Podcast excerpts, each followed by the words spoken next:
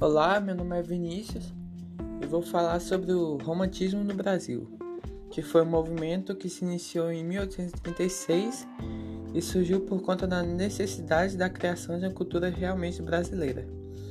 Seu início foi marcado pela publicação do livro de Gonçalves de Magalhães, que foi Suspiros Poéticos e Saudades, e também foi marcado pelo lançamento da revista Niterói, que foi feita por Torres Homem e Porto Alegre.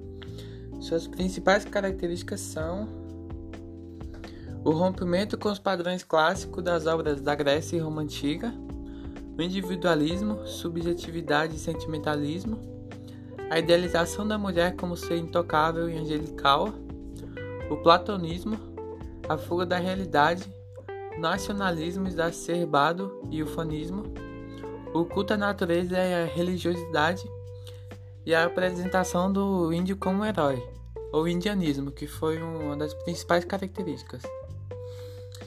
Esse foi o meu minha apresentação. Eu espero que vocês tenham gostado e até mais.